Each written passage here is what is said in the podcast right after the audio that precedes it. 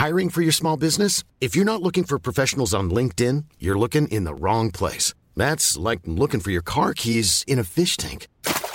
LinkedIn helps you hire professionals you can't find anywhere else, even those who aren't actively searching for a new job but might be open to the perfect role. In a given month, over 70% of LinkedIn users don't even visit other leading job sites. So start looking in the right place. With LinkedIn, you can hire professionals like a professional. Post your free job on linkedin.com slash people today. Heraldo Radio, con la H que sí suena y ahora también se escucha. Inicia. Heraldo Noticias de la tarde con Jesús Martín Mendoza. En Heraldo Radio.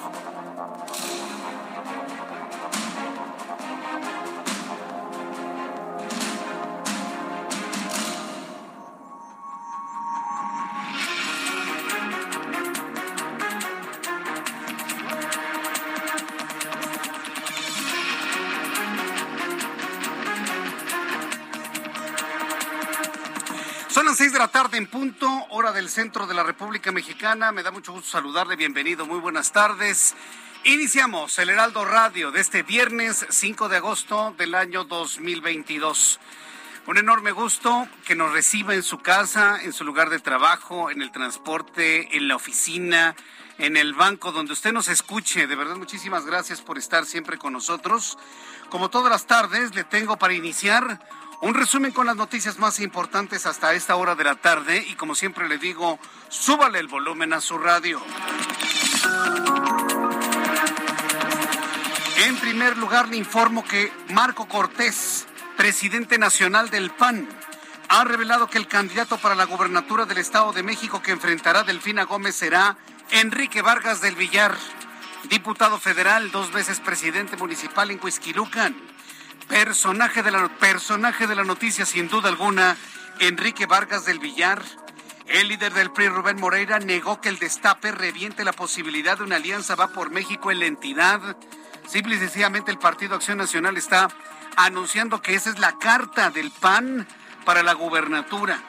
Y si tomamos en cuenta el posicionamiento de los posibles priistas o perredistas, sin duda alguna, Enrique Vargas del Villar lleva una importante delantera. Lo vamos a conversar un poco más adelante aquí en el Heraldo Radio. Los 10 mineros que quedaron atrapados bajo una mina en Coahuila cumplen 48 horas, por lo que los trabajos de rescate se intensifican para desalojar el agua estancada en la mina y de esta manera, manera poder descender y buscar a los trabajadores. Vuelvo a insistir, hacemos votos porque los encuentren con vida. El Bank of America Global Research recortó su pronóstico de crecimiento del Producto Interno Bruto. ¿Sabe a cuánto? A 0.0%. Me encantaría ver la cara de quienes aseguran que hoy estamos mejor que nunca. ¡Ay! La cuarta transformación, sí como no. 0% de crecimiento para 2023. El Banco, el Bank of America Global Research recortó su pronóstico de crecimiento del PIB de México de 1 a 0, totalmente cero, nada, ni para arriba ni para abajo. En 2023 podrían calcular crecimiento negativo, como dice el señor Agustín Carstens. Podría calcularse un crecimiento negativo o un decrecimiento finalmente, que es lo más preciso. Pero ya Bank of America nos pone en un crecimiento cero para 2023. Qué bien lo hemos hecho, ¿verdad? Padrísimo. Argumenta que afectará la desaceleración de Estados Unidos, la cual es impulsada por las tasas de interés más altas. La Secretaría de Hacienda y Crédito Público redujo el estimado fiscal a la gasolina premium, por lo que los usuarios deberán pagar nuevamente el impuesto especial sobre producción y servicios a partir de este fin de semana. Le informo que hay seis lesionados eh, como saldo de una explosión ocurrida al interior de la fábrica Industrias Tecnos, conocida como Cartuchos, ubicada en la carretera federal Cuernavaca-Tepoztlán, en Huautepec, Morelos. Protección Civil informó que los lesionados ya reciben atención médica. El presidente mexicano anunció que será una mujer quien revele, releve a la maestra Delfina Gómez como secretaria de Educación Pública. El mandatario detalló que será la próxima semana cuando comunique, comunique o informe quién será la nueva titular de la Secretaría de Educación Pública. Lo que se esperaba, y considero que es una de las noticias más importantes, el gobierno chino oficialmente rompe relaciones con los Estados Unidos en temas de colaboración de cuidado del medio ambiente, seguridad marítima, reuniones militares entre ambos países. Además, anunció sanciones no especificadas contra Nancy Pelosi por su visita a Taiwán. Se siguen deteriorando las relaciones entre China y Estados Unidos gracias a la ideota, la idea grandota de Nancy Pelosi de ir a visitar Taiwán antes de dejar su posición en la Cámara de Representantes. Las Fuerzas Armadas de Israel atacaron con misiles diversos objetivos de la yihad islámica en Gaza. Autoridades de Palestina informaron que hay al menos 10 muertos y 55 lesionados a consecuencia del ataque, entre ellos una niña de 5 años que Israel afirmó que formaba parte de la yihad. ¿Cómo alguien de 5 años va a formar parte de la yihad? Nada más por el hecho de ser hija de alguien, pero en un activismo usted, no, una niña de cinco años que está haciendo, pues juega con sus muñecas, punto, no hay más. Pero en fin, esa es la visión que se tiene de aquel lado del mundo. Vamos a revisar la información que nos tienen nuestros compañeros reporteros del Heraldo Media Group. Empezamos con Daniel Magaña. Qué gusto saludarte, Daniel. ¿En dónde te ubicamos? Buenas tardes. ¿Qué tal, Jesús Martín? Muy buenas tardes. En la zona sur de la ciudad ya llueve en algunos puntos de la zona de la carretera Picacho-Jusco para las personas que se trasladan precisamente hacia la zona de la Jusco. Encontrará pues lluvia, así que hay que manejar pues eh, con precaución en esta pendiente en dirección hacia la zona de Padilla, donde también las personas que utilizan esta vía, la zona de la carretera Picacho-Jusco, pero para incorporarse hacia el periférico sur, bueno, pues en este tramo eh, únicamente hay que tener eh, cuidado con la incorporación hacia la Avenida de la Luz, las personas que ingresan hacia Jardines del Pedregal, o bien quien se incorpora hacia el anillo periférico con carga vehicular ya el periférico sur en dirección hacia Camino a Santa Teresa y más adelante hacia la zona del Óvalo de San Jerónimo. El reporte, Jesús Martín. Buenas tardes. Hasta luego, que te vaya muy bien. Muy buenas tardes a mi compañero Daniel Magaña. Vamos con Gerardo Galicia, quien nos tiene más información aquí en el Heraldo. Adelante, Gerardo.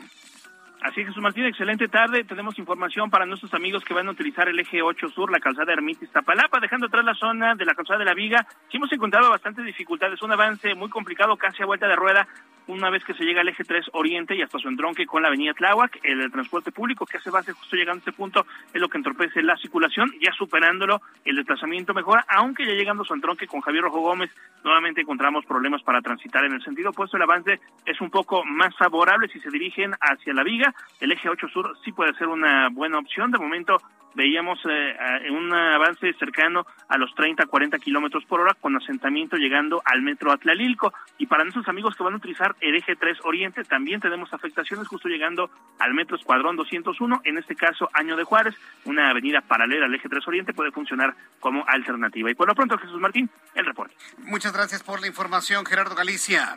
Hasta luego. Hasta luego, que te vaya muy bien. Mario Miranda, adelante Mario, ¿en dónde te ubicas, Mario? ¿Qué tal Jesús Martín? Muy buenas tardes. Pues informarles a los amigos automovilistas que en estos momentos se encontrarán vialidad aceptable en el anillo periférico en el tramo de Barranca del Muerto a Constituyentes. En el sentido opuesto del periférico de Barranca del Muerto a San Jerónimo encontraremos carga vehicular. En el segundo piso del periférico encontraremos vialidad aceptable en ambos sentidos. Barranca del Muerto presenta carga vehicular, esto en dirección hacia la Avenida de los Insurgentes. En el sentido opuesto de Barranca del Muerto, en dirección a Calzada Las Águilas, encontraremos vialidad aceptable. Jesús Martín, seguimos pendientes. Seguimos atentos con toda la información. Muchas gracias, Mario. Que tengas muy buenas tardes.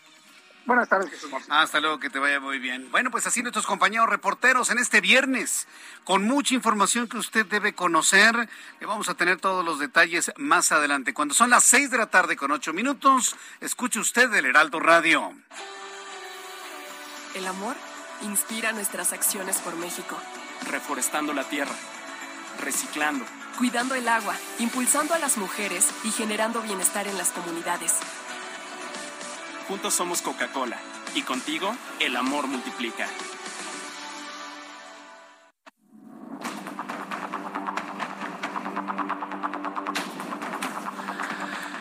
Bien, pues estos son los mensajes y ya tendremos oportunidad de profundizar en este compromiso que ha estado anunciando nuestros amigos de Industria Mexicana Coca-Cola, en donde están asegurando que están de alguna manera cuidando el agua, reciclando, cuidando la tierra, porque el amor multiplica. Platicaremos con ellos de esta importante campaña que han iniciado precisamente en tiempos donde hace falta el agua definitivamente. Entonces, pues yo le invito a que esté muy pendiente de todo ello. Bien, cuando son las seis de la tarde con diez minutos, tiempo del centro de México, vamos a revisar qué es lo que ocurría un día como hoy, 5 de agosto. En México, el mundo y la historia, Abraham Arriola. Amigos, bienvenidos. Esto es un día como hoy en la historia, 5 de agosto. 1496, Bartolomé Colón, hermano de Cristóbal Colón, funda la aldea de Santo Domingo, la cual pronto se convertiría en la más importante del Nuevo Mundo. 1498, en su tercer viaje a América, Colón pisa por primera vez tierra continental en la ensenada de Yaqua, situada en la costa sur de la península de Paria, en la actual Venezuela. 1960, Burkina Faso se independiza de Francia. 1999, el presidente de Venezuela, Hugo Chávez, declara muerta la Cuarta República de Venezuela y proclama una revolución en el país, con intervención en todos los poderes del Estado. 2004. En Nueva York, un equipo médico separa a 12 meses filipinos de dos años que estaban unidos por el cráneo. 2007. En Corea del Sur debuta el grupo musical femenino Girls' Generations, uno de los más exitosos de la historia del K-pop, es decir, música pop coreana. Además, en el año 2021 en Barcelona se hace oficial la salida de Lionel Messi, mediante un comunicado donde se hace oficial su desvinculación del conjunto azulgrana. Amigos, esto fue un día como hoy en la historia. Muchas gracias.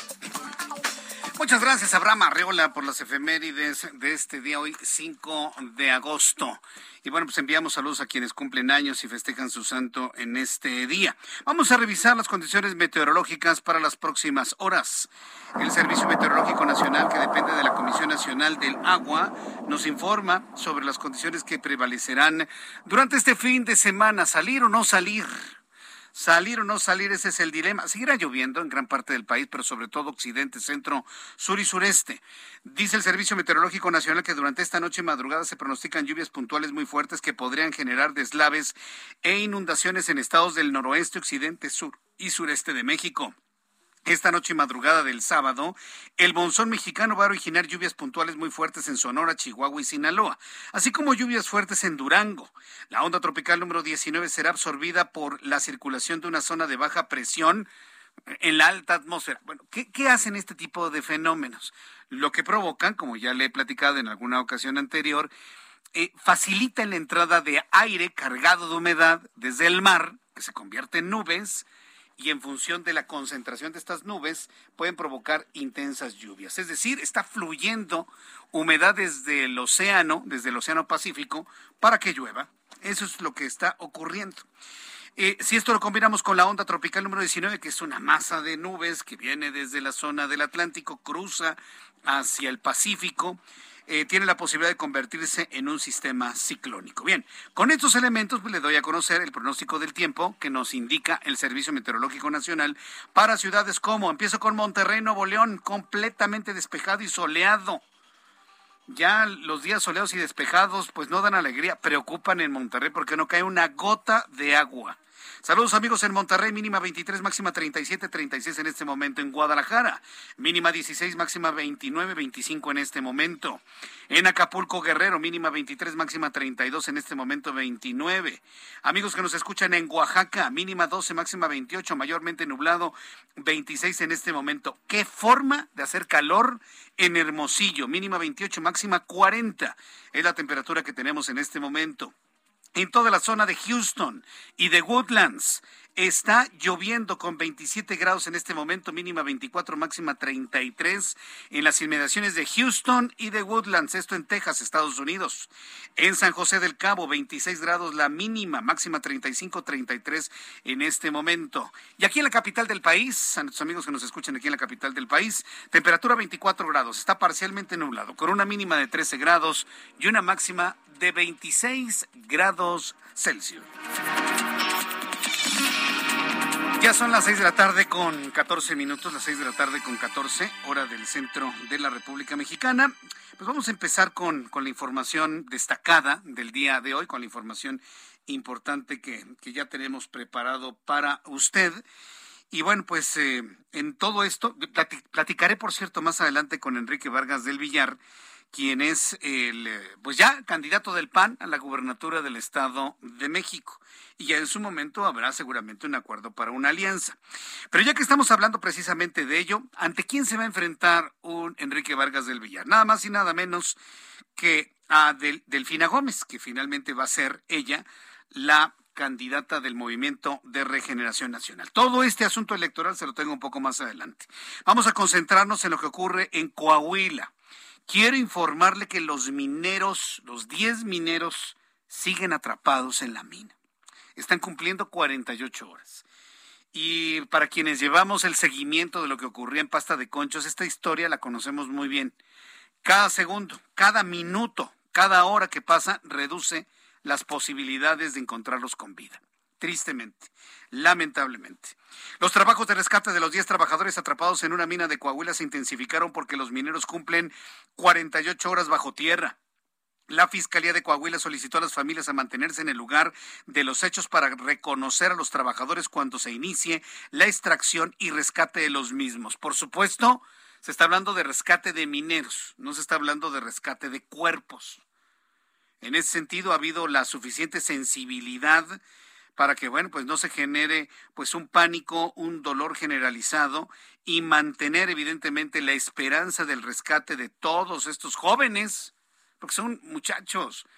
Hoy en televisión le presentaba el testimonio de una madre que, que, no podía más, o sea, está muerta en vida la mamá con la angustia de que uno de sus hijos está bajo tierra, que está atrapado.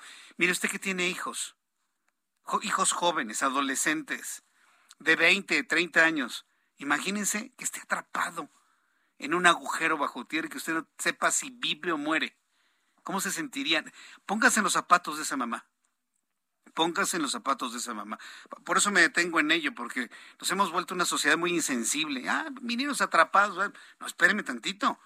Esos muchachos que están allá adentro pueden ser sus hijos, adolescentes o jóvenes. Sí, claro. Y cuando usted se pone en los zapatos de esa mamá llena de angustia, entonces ahí es donde entendemos el profundo dolor y llega una angustia que le pega en el pecho. ¿No lo siente? Bueno, pues eso están viviendo familias otra vez en Coahuila, como lo de pasta de conchos y otro tipo de, de, accidentes que han ocurrido a lo largo de todos estos años. Así que bueno, pues estaremos eh, muy atentos de informarle a usted de darle a conocer qué es lo que sucede con estos con estos jóvenes. Vamos a entrar en contacto. ¿Está Alejandro Montenegro? ¿No? Eh, en unos instantes voy a tener contacto con Alejandro Montenegro, quien es nuestro corresponsal en eh, Coahuila, precisamente donde, es pues, como le digo, estamos, mm, bueno, no sé, no hay que desesperanzarnos, ¿no?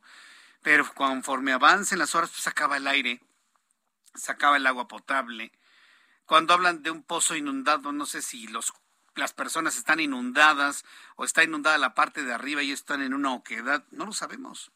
Ni siquiera lo saben los rescatistas. ¿Sabe por qué?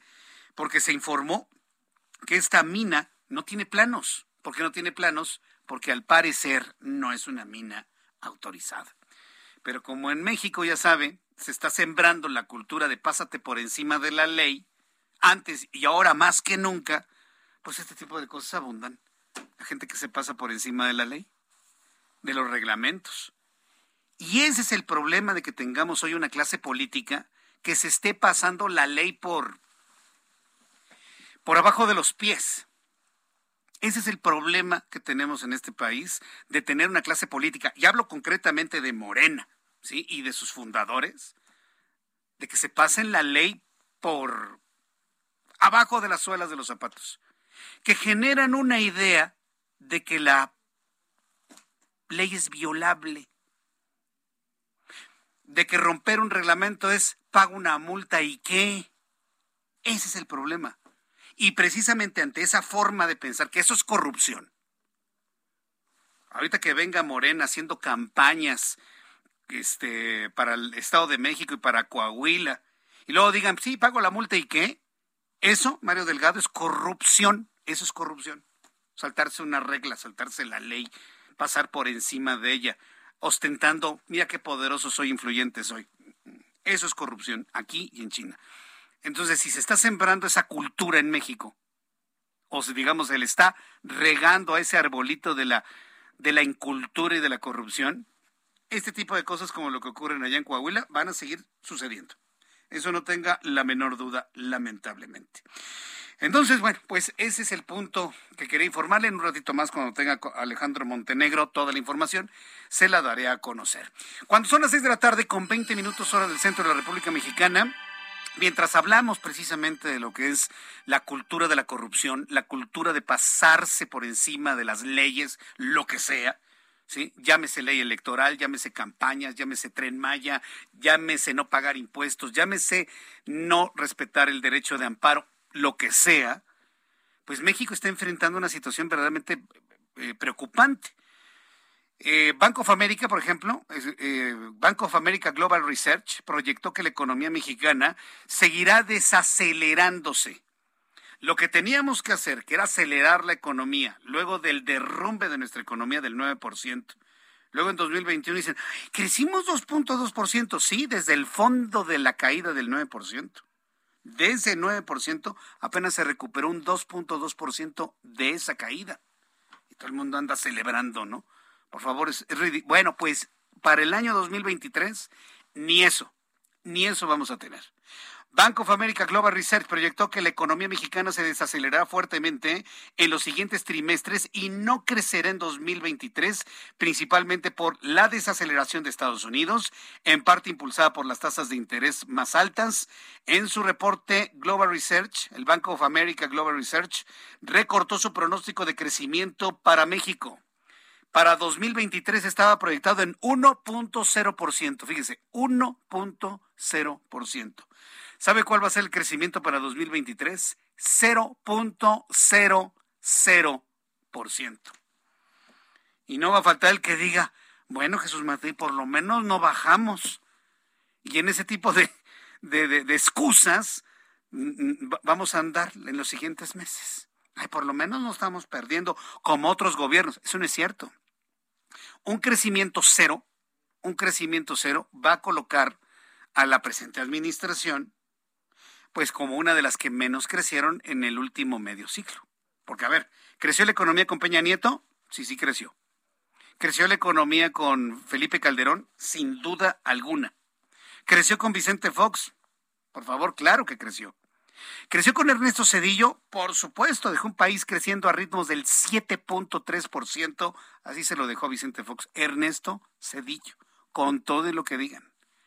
Ernesto Cedillo dejó un país creciendo a ritmos del 7%, sin pandemias. ¿Creció la economía con Carlos Salinas de Gortari? Claro que creció, por supuesto. Pues no hasta nos decían que ya éramos del primer mundo. Entonces, fenómenos como estos no los vemos desde tiempos de Miguel de la Madrid. No los vemos desde la década de los ochentas. Entonces, para que usted lo vaya normando, y sobre todo los más chavos que no vivieron en la década de los ochentas, pues pregúntenle a sus papás, Pregúntenle a sus abuelos. Oye, ¿se parece esto que estamos viendo a lo que viviste en los ochentas? Muchos les van a decir, no está tan grave, pero claro que se parece, por supuesto. El fenómeno de la, de la hiperinflación es un nubarrón que tenemos allá en el, en el horizonte, que esperemos que no llegue, por supuesto. Pero de qué es un nubarrón presente, ah, claro que sí. Hiperinflación, una carrera de precios, salarios. Precios, sube el salario, suben los precios. Sube los precios, sube el salario. Vuelvo a subir el salario, vuelven a subir los precios. Y así, eso vivimos en la década de los ochentas. No había carne, no había nada, señores, en los centros comerciales. Ya le he platicado a los más chavos. Yo me acompañaba a mi mamá a las 7 de la mañana, 8 de la mañana que abría la tienda de departamental, de autoservicio, mejor dicho, la tienda de autoservicio. Todos, cientos de personas entrábamos en tropel, ¿saben para qué? para tomar los productos con precios de ayer antes de que los retiquetaran. ¿Queremos vivir otra vez eso? Esperemos que no. Cuando son las 6 de la tarde con 24 minutos hora del centro de la República Mexicana, voy a ir a los anuncios. Y al regreso, tengo más sobre los temas de economía. También estaremos allá en Coahuila. Hablaremos también de la viruela del mono. Hay nuevos lugares en la República Mexicana en donde tenemos más casos. Voy a platicar con Enrique Vargas del Villar un poco más adelante, diputado de Acción Nacional y señalado como el bueno de Acción Nacional para ser el próximo gobernador del Estado de México. Conversaré con Ana Lilia Herrera, diputada federal del PRI, para que nos diga cómo ve a Enrique Vargas del Villar o si ella es la que quiere ser la candidata. Veremos una contienda entre mujeres o entre hombres y mujeres en el Estado de México. Esa conversación no se la pierda, ¿eh? Así que pues, le invito para que me escriba a través de Twitter, arroba Jesús Martín MX y a través de YouTube en el canal Jesús Martín MX. Sé parte de la fiesta del mueble y la decoración en Expo Mueble Internacional, la feria líder en América Latina. Recorre sus 60.000 metros cuadrados y encuentra la más alta calidad, variedad, diseño inmobiliario para hogar, jardín, hotel, restaurantes, para todos. La cita es del 17 al 20 de agosto en Expo Guadalajara. Regístrate sin costo en www.expomuebleinternacional.com.mx. Guadalajara, moda en mueble. Escucha las noticias de la tarde con Jesús Martín Mendoza. Regresamos. Heraldo Radio, con la H que sí suena y ahora también se escucha.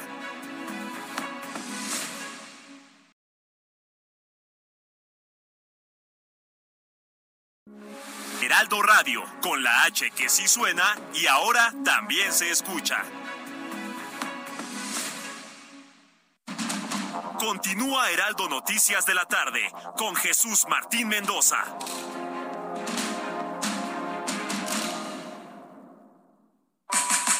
Sé parte de la fiesta del mueble y la decoración en Expo Mueble Internacional, la feria líder en América Latina. Recorre sus 60.000 metros cuadrados y encuentra la más alta calidad, variedad, diseño inmobiliario para hogar, jardín, hotel, restaurantes, para todos. La cita es del 17 al 20 de agosto en Expo Guadalajara. Regístrate sin costo en www.expomuebleinternacional.com.mx. Guadalajara, moda en mueble.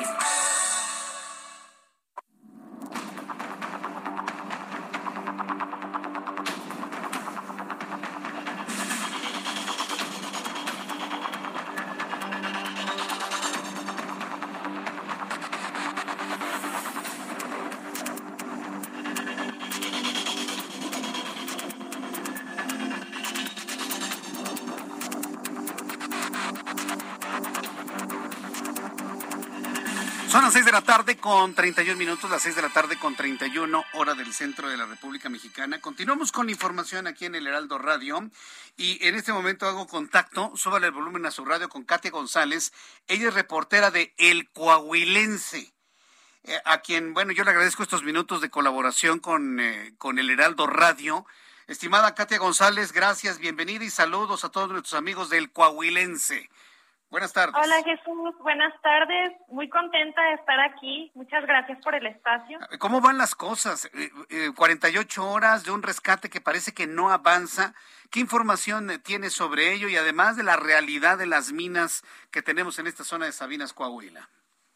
Sí, mira, hasta el momento eh, pues siguen las labores de rescate, se está implementando eh, pues un plan eh, para poder primero eh, bajar el nivel del agua y posteriormente, si las condiciones lo permiten, pues puede ingresar el cuerpo de rescate eh, pues para ayudar a estos trabajadores que, que quedaron atrapados en la mina. Ahora bien, eh, detrás de la mina Las Conchitas hay una serie de pues, relaciones familiares y empresariales que pasan por eh, la minería del carbón. ¿Cuál es esa realidad que tú has podido investigar, Katia? Sí, mira, te comento, eh, desde, el, desde que se suscitó esto el miércoles, nosotros hemos llevado a cabo una investigación en donde eh, pues descubrimos una, una serie de relaciones entre dos familias de dos estados de, de México. Una eh, pues que está en Tamaulipas, se trata de, de Rafael García Luna Martínez, de, Dai- de Aida Acuña, perdón, y de su hijo Rafael García Luna Acuña. Y por otro lado, en Nuevo León tenemos a Régulo Zapata Jaime, a Carolina Morales y a su hijo, eh, Régulo Zapata Morales, que están directamente involucradas eh, pues en este en este hecho que, que acaba de, suceder el miércoles por la tarde. Eh, según nuestras indagaciones, nuestras bases de datos, pues se el, antes de, de, que se presentara Regulo Zapata Morales a decir que él era el dueño de esta mina, nosotros ya teníamos eh, pues el nombre de su papá o a él en la mira, eh, de acuerdo a, a, una base de datos que ya teníamos recabada unas semanas atrás, lo que nos facilitó un poquito pues la investigación y pues llevarla eh, más rápido, ¿verdad? Sí. Ah, entonces, estas familias están unidas para tener este entramado de, de, minas, entiendo, al margen de la ley o debidamente reportadas, porque bueno, lo que está sucediendo allá en Sabinas, ni siquiera tienen planos para saber cómo está la distribución, pues ya, ya no hablemos de mina, ¿no? De ese agujero, ¿no? Que fue cavado finalmente, ¿no? Sí, de hecho, eh, consta de tres, de tres hoyos con una profundidad de alrededor de 65 metros, pero pues no, no había verificación por parte de la Secretaría del Trabajo y Previsión Social. Esta, estos hoyos estaban comunicados entre sí y entonces la, los reportes dicen que mientras estaban laborando estos trabajadores, al parecer perforaron una pared y fue lo que un río subterráneo que no sabían que estaba allí, pues empezó a, inundar este pozo y, y posteriormente a, este derrumbe, ¿verdad? A este hecho. Entonces, eh, en esta mina, en las conchitas, eh, primero estaba eh, como encargada la minería Río Sabinas, pero nosotros de nuestras investigaciones vimos que esta se dio la representación total a Minería El Pinabete, cuyo representante es Rafael García Luna. Entonces se, se presenta la noche del miércoles Régulo Zapata Morales, dice, yo soy el dueño, pero pues entonces también vemos esta parte de que Rafael García Luna Cuña, pues es el, el representante de esta empresa y es donde se lleva a cabo pues esta relación, esta unión. Mm. E, ¿Eso en qué podría derivar entonces? Con base en esta investigación, eh, ¿qué es lo que se está violando? ¿Cuáles son los posibles delitos que se están cometiendo? Ahorita están concentrados en el rescate de, los mineros, pero esto podría entonces derivar en una investigación que lleve a alguien a la cárcel, así podríamos verlo, Katia. Yo creo que sí, eh, pues estos, estos trabajadores pusieron en, en peligro su vida. Eh, en trabajar en estas condiciones en donde te comento no había una verificación, no se habían llevado a cabo los trabajos eh, necesarios para ver si había cuerpos de gas o de agua cercanos a esta mina, entonces estaban, a pesar de que, de que existía el, el patrón de que estaba al corriente con, con el IN, pues no, no era todo, o sea, nunca se aseguró de que ellos no fueran a poner en peligro su vida y pues así se, se suscita este hecho. Esperemos este, los resultados de, de este rescate y pues a ver en qué, en qué culmina, porque yo creo que, que es muy importante conocer a los, a los que están eh, a cargo de, de esta de esta mina, a quienes son los dueños de esta mina y que pues son los presuntos responsables también. Qué barbaridad, pues bueno, yo, te vuelvo a comentar, yo creo que en este momento muchas de estas cosas que has presentado en este reportaje, en esta investigación que has realizado con todo el equipo de periodistas del Coahuilense, pues no los ha dejado ver este, esa situación de las responsabilidades porque están concentrados en el rescate de los 10 de los 10 mineros. Eh, estaremos atentos de ello y a ver si en el momento que sean rescatados, pues entonces pues tratan de, de ubicarlos, porque seguramente a lo mejor ya ni siquiera están en Coahuila ni en México, Katia. ¿Qué se sabe del paradero de, estos responsables? Eh, probablemente no. Nosotros eh, también en, en nuestro trabajo publicado ayer eh, vimos que, que además estas relaciones no solamente están dentro de México, sino también van más allá a Centroamérica. Están también ahorita involucrados Régulo Zapata Morales y Luis Rafael García Luna Cuña eh, en, en una investigación por, por este presunto financiamiento ilegal a la campaña del actual presidente de Guatemala. Bien, Katia González, pues yo agradezco mucho, agradezco toda esta información, que nos hayas compartido esta investigación. ¿Ha, sido una sola eh, entrega o vas a tener otras entregas de esta investigación? Eh, hablando desde el punto de vista de profundizarla. No, no lo vamos a dejar, vamos a seguir eh, desglosándolo, vamos a seguir investigando y, y sí, estén atentos a, a, la página oficial del Coahuilense, el coahuilense.com, en donde previamente estaremos publicando todas nuestras investigaciones, nuestros trabajos. Correcto, muy bien. ¿Tú, tú te encuentras en qué ciudad de Coahuila?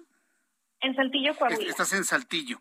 Eh, ahora, eh, eh, ¿qué se ha informado allá de manera local en cuanto al estado de salud de los mineros que fueron rescatados, los que tuvieron la oportunidad y la fortuna de salir antes de que se inundara todo, todo ese, pozo. ¿Qué se ha dicho? ¿Y siguen hospitalizados? ¿En qué estado de salud se encuentran? ¿Qué ha trascendido? Eh, tenemos el reporte de que fueron cinco de los trabajadores que lograron salir. Eh, salieron sí lesionados. Afortunadamente no fue nada de gravedad, de los cuales dos ya fueron dados de alta y tres continúan eh, pues brindándoles atención en una clínica cercana a Sabinas del.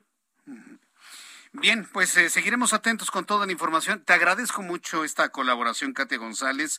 Estaremos invitando a nuestros amigos que eh, consulten www.elcoahuilense.com para también tener información de primera mano de lo que está ocurriendo en aquella entidad. Muchas gracias por esta participación, Katia. Muchas gracias a ti. Que te vaya muy bien. Hasta luego. Katia González, periodista del coahuilense. Vaya lo que ha encontrado, ¿eh? Lo que ha encontrado. Y sí, ella coincide que estos, estos responsables, estos responsables ya no están en México.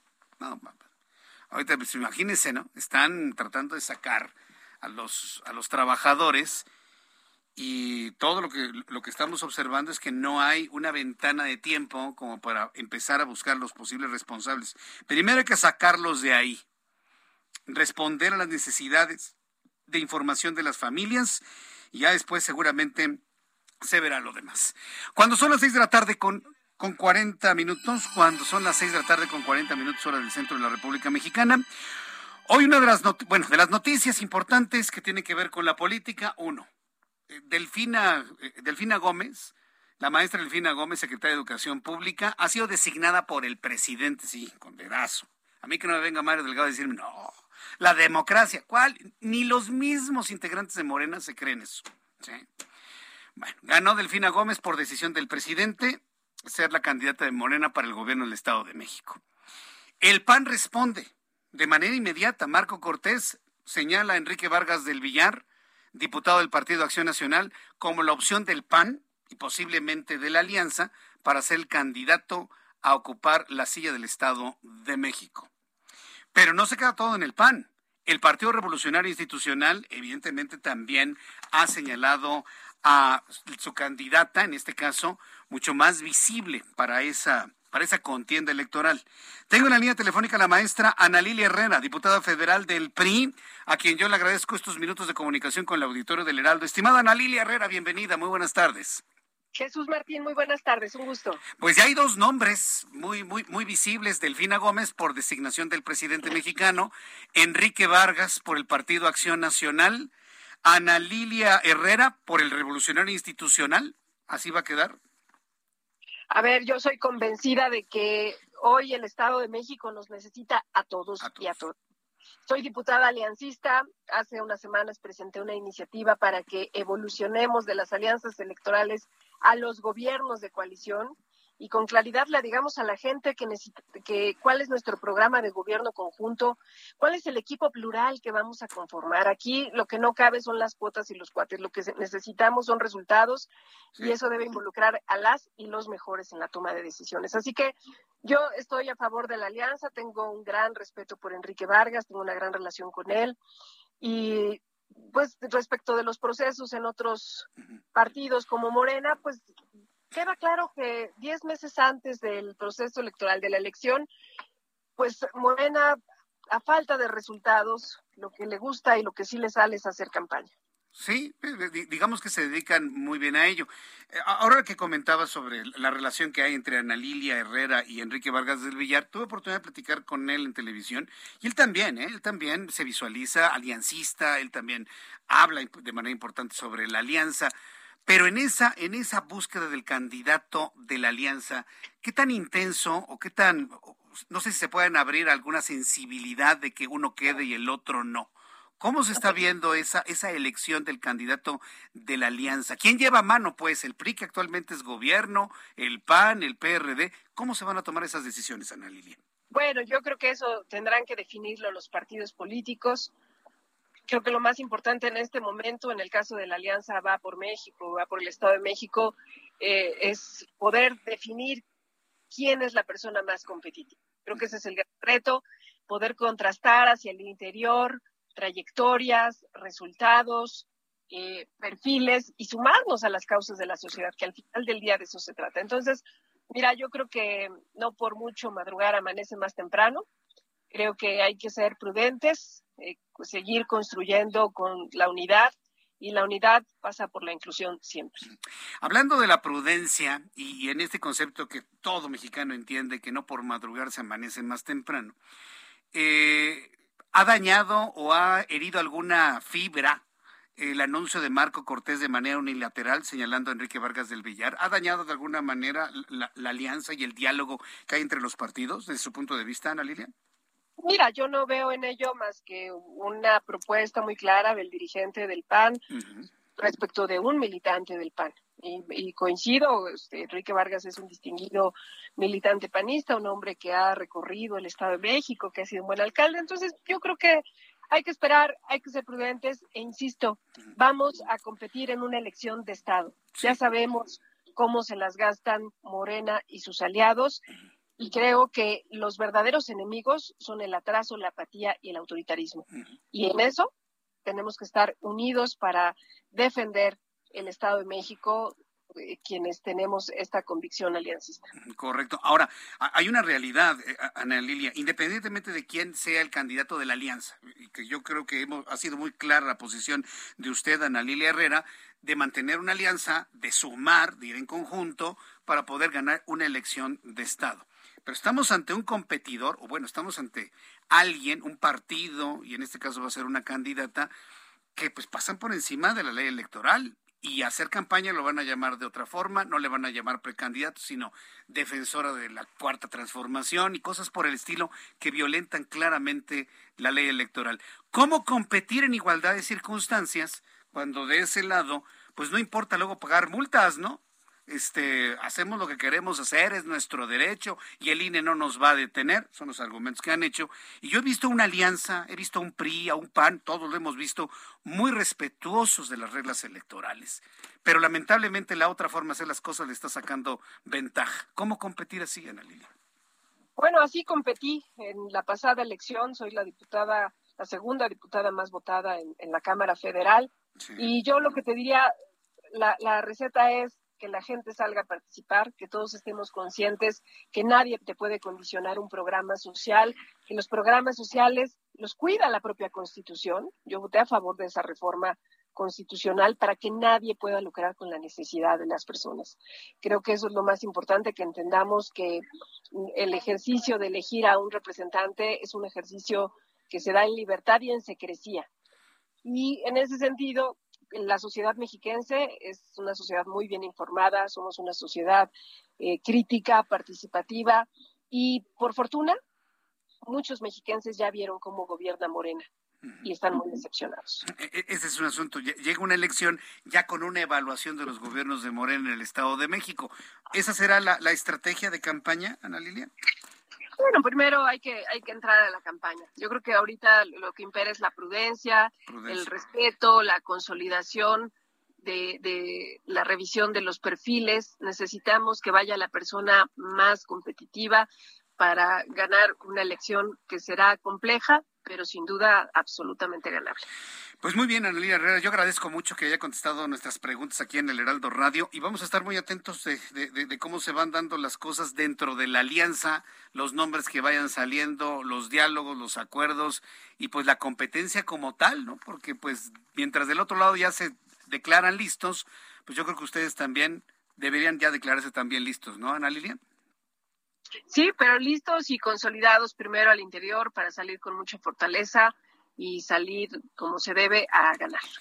Perfecto, bueno, pues seguimos en comunicación. Muchísimas gracias, Ana Lilia Herrera, por estos minutos. Jesús Martín, muchas gracias. Qué gusto saludarla, que le vaya muy bien. hasta luego. Hasta, pronto. Es la maestra Ana Lilia Herrera diputada federal del Partido Revolucionario Institucional. Le voy a decir por qué es interesante todo esto, porque a ver, se, lo pregunto y usted piense, usted que va en su auto, usted que va, eh, me escucha en su lugar de trabajo, ¿qué es lo que está importando en las contiendas electorales más? ¿Que llegue alguien que sepa hacer las cosas o las condiciones de género?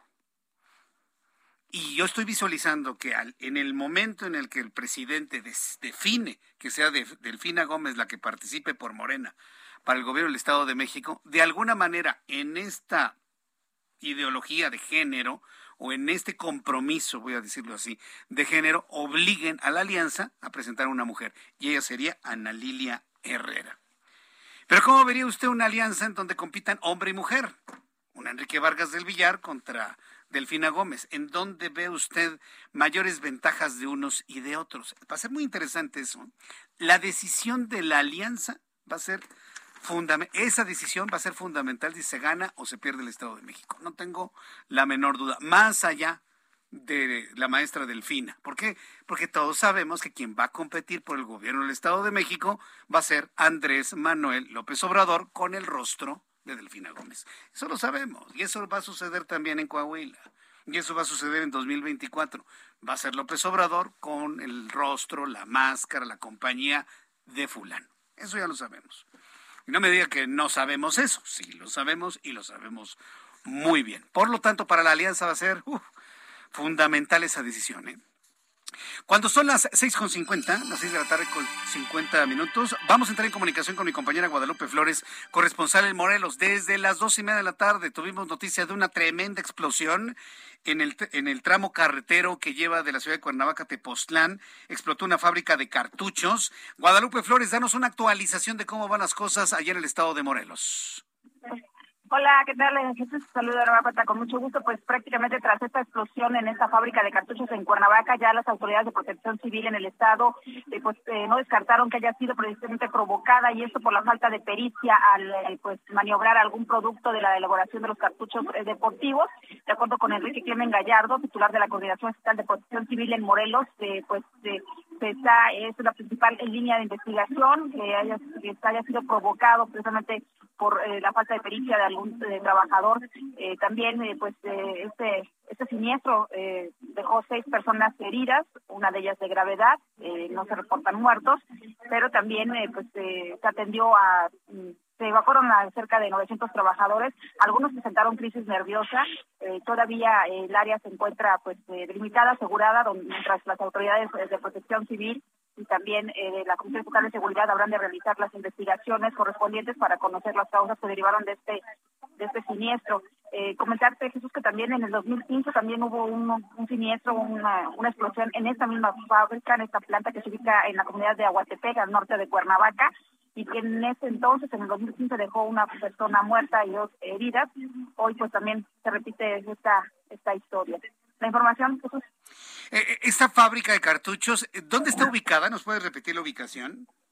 Es el poblado de Aguatepec, es en el norte de Cuernavaca al norte de Cuernavaca, digamos por donde está el monumento de Emiliano Zapata, por ahí, por donde está ese distribuidor vial. Sí, de hecho es el camino, es el camino viejo a Tepoztlán, es la carretera federal que te conduce al municipio de Tepoztlán, eh, llegas a la Paloma de, de La Paz, que es la entrada, es uno de los accesos a la ciudad de Cuernavaca, y eh, eh, es en la carretera federal a, a, Tepoztlán donde se encuentra esta fábrica de, cartuchos deportivos. Ya entiendo, sí, sí, sí.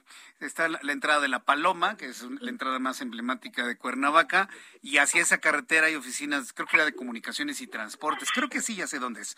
Bueno, pues para decirle al público que tengan precaución, la vialidad en la zona, hay cierres eh, para el tránsito de personas, de transporte, o todo está normalizado a esta hora.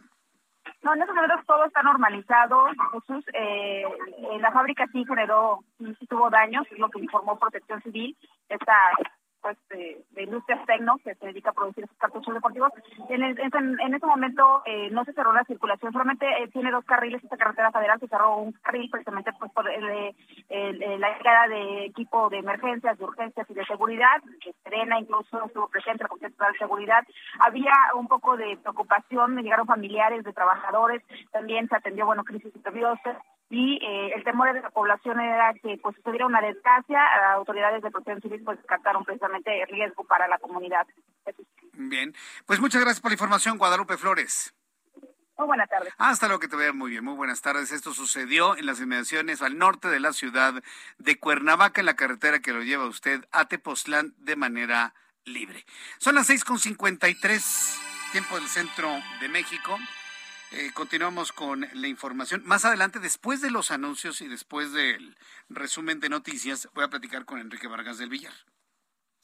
Ya este, tuvimos la información de Delfina Gómez, que pues inunda todos los medios de comunicación. Ya platicamos con Ana Lilia Herrera. Y bueno, pues en un ratito más vamos a platicar con Enrique Vargas del Villar. Informar de que la Secretaría de Hacienda y Crédito Público redujo el estímulo fiscal a la gasolina premium, por lo que los usuarios que compran premium deberán pagar nuevamente el impuesto especial sobre producción y servicios. En tanto, la gasolina magna y el diésel mantendrán el 100% de beneficio, así como los estímulos complementarios y que se genere una cuota por cada litro comprado, de acuerdo con lo publicado en el Diario Oficial de la Federación. Esta medida iniciará a partir de este sábado 6 y hasta el 12 de agosto próximo. Con esta información vamos a los anuncios al regreso.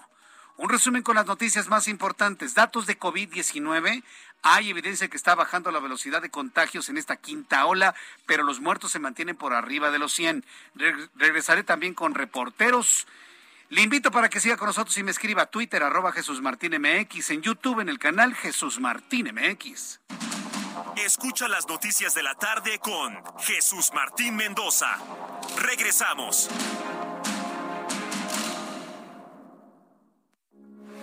Heraldo Radio 98.5 FM, una estación de Heraldo Media Group. Transmitiendo desde Avenida Insurgente Sur 1271, Torre Carrache, con 100.000 watts de potencia radiada. Heraldo Radio, la H que sí suena y ahora también se escucha. En la Comedy Fresco te regalamos 350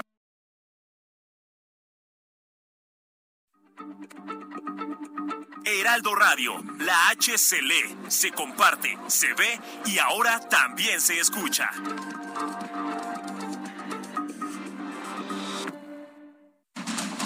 Continúa Heraldo Noticias de la tarde con Jesús Martín Mendoza.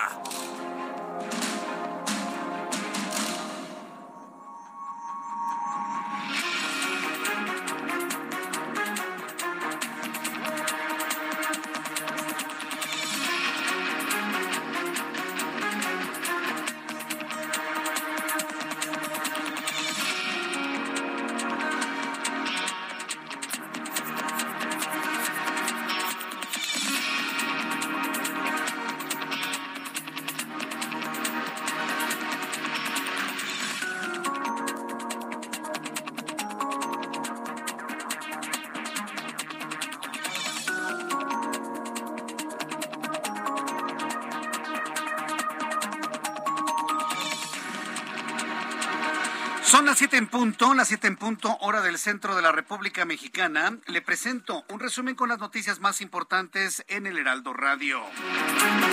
Una vez que Delfina Gómez, secretaria de Educación Pública, ha sido nombrada por el presidente Andrés Manuel López Obrador para ser la candidata de Morena al gobierno del Estado de México, el propio presidente López Obrador anunció que será una mujer la que ocupe el cargo de secretaria de Educación Pública. El objetivo, mantener la continuidad y mantener los programas de estudios ya avanzados por la ahora futura candidata de Morena al gobierno del Estado de México.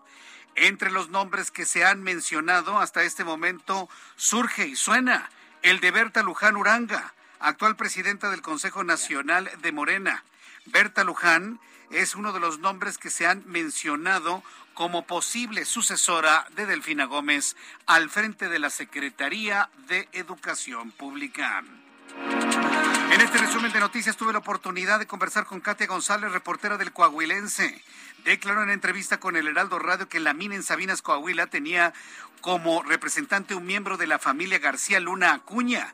La cual tiene relación con la inundación de la mina porque no tenían una verificación de seguridad de la Secretaría del Trabajo y Previsión Social. Por esta razón, los trabajadores perforaron una pared junto al río subterráneo del que no tenían conocimiento porque no hubo una revisión de cuerpos de gas o agua cercanos a la mina. Esto fue lo que nos explicó en la investigación que realizó Katia González. Consta de tres, de tres hoyos con una profundidad de alrededor de 65 metros, pero pues no, no había verificación por parte de la Secretaría del Trabajo y Previsión Social.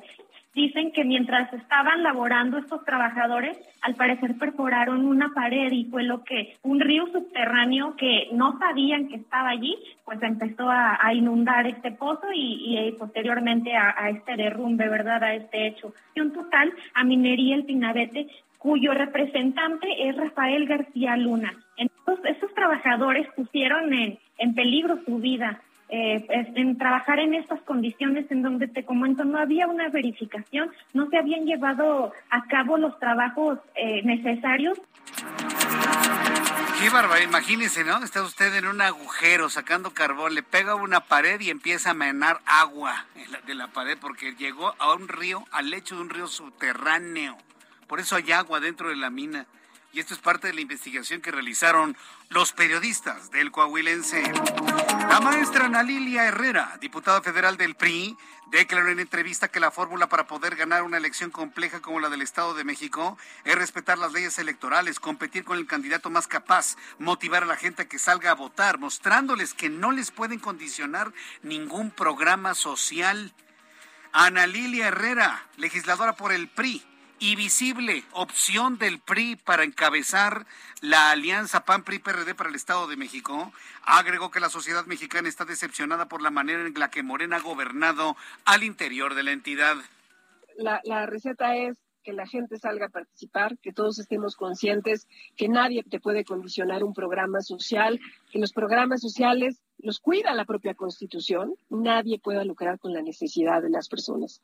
Creo que eso es lo más importante, que entendamos que el ejercicio de elegir a un representante es un ejercicio que se da en libertad y en secrecía.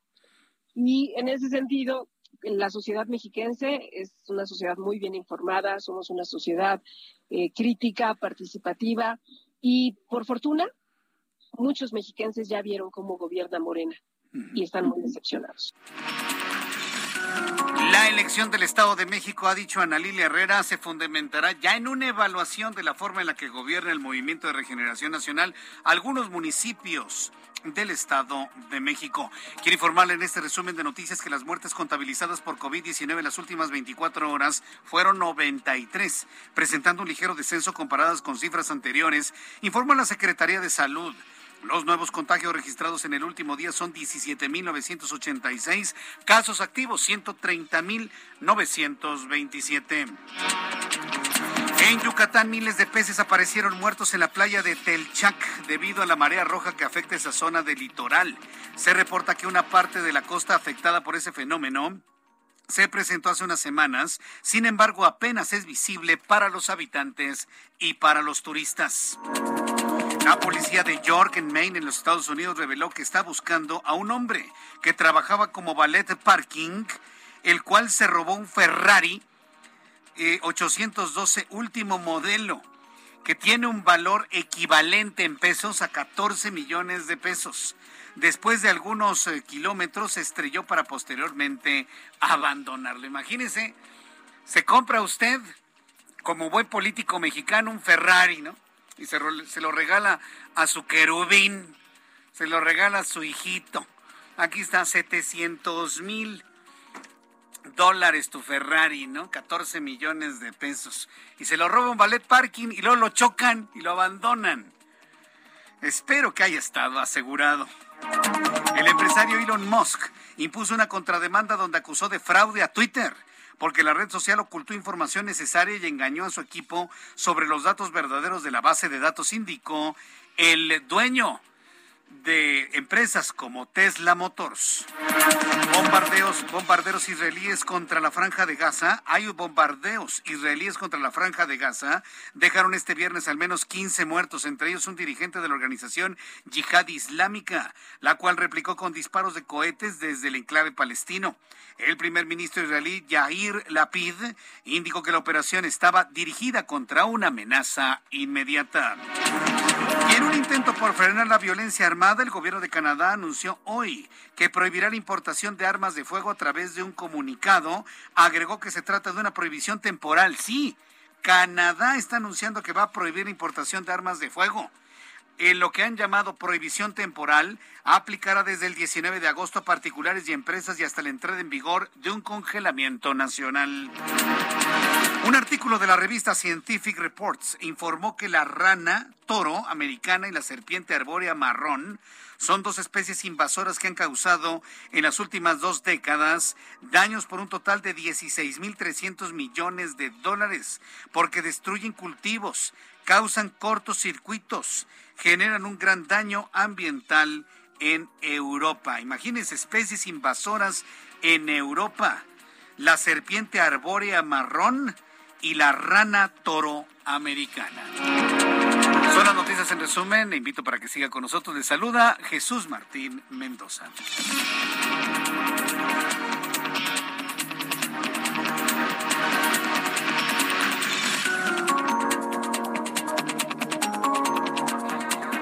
Ya son las siete con nueve hora del centro de la República Mexicana. Bueno, pues este, qué, horror, ¿no? No sé si usted ha visto, ahora que le platicaba de las ranas, mire, no conozco la rana toro como tal, estoy buscando alguna imagen para podérsela compartir, pero ha visto a las ranas gritonas. Hay muchos videos en internet, en YouTube. Ponga usted rana gritona, son unas ranas grandes, enormes. les toca a usted el lomo y hacen un grito espantoso, haga de cuenta como, no sé, como un llanto de un recién nacido, pero con dolor. hacen un grito, pero feo, ¿eh? A, mí la verdad me, sorprenden mucho este tipo de ranas, sobre todo por su tamaño y por el grito que emiten. Hay varios videos que usted puede encontrar en YouTube, digo, yo le invito para que lo busque y este, a, ver si tengo oportunidad de, de escuchar estas ranas gritonas. Sí, porque la verdad es que es sorprendente, ¿no? Y cuando se sienten amenazadas, hacen gritos, ¿no? Y hacen... Y son ranas que tienen más o menos el, el, tamaño de un puño humano. Estoy, por ejemplo, viendo algunos de los videos a través de YouTube. Si usted tiene oportunidad, póngale grito de rana o rana gritona. Bueno, le, le va a dar una sensación un poco extraña, ¿no? Pero sí, existe. Mire, oiga, así gritan. Horrible, pero bueno, es la naturaleza, por lo tanto no puede ser horrible, afortunadamente. Bueno, vamos con nuestros compañeros reporteros urbanos, periodistas especializados en información de ciudad. Mario Miranda, qué gusto saludarte, te escuchamos. ¿Qué tal Jesús Martín? Buenas tardes. Pues tenemos información vía de la zona norte. Nos encontramos en el anillo periférico, donde en estos momentos encontraremos carga vehicular en el anillo periférico de Río San Joaquín a Paseo de la Reforma. En el sentido opuesto del periférico de Reforma al Torreón encontraremos buen avance la calzada legaria de Periférico a Río San Joaquín con vialidad aceptable. Ejército Nacional de Periférico a Mariano Escobedo con carga vehicular en ambos sentidos. Y finalmente, reforma del periférico al circuito con vialidad aceptable. Jesús Martín, seguimos pendientes. Gracias por la información, Mario Miranda. Buenas tardes. Gerardo Galicia, con más información. Adelante, Gerardo. Con reporte importante, Jesús Martín, para nuestros amigos que transitan cerca de la colonia agrícola oriental, se registró un incendio en un departamento, ya elaboraron elementos eh, policíacos de protección civil y también del heroico cuerpo de bomberos. Se ha sofocado, no hay personas lesionadas, pero ya comienzan a retirarse las unidades de emergencia. Habrá que cederles el paso si transitan en la colonia agrícola oriental. Esto ocurre en la calle Oriente 217 y Sur 16. Para mayor referencia, ya muy cerca del eje 3 Sur y la avenida Canal de Río Churubusco.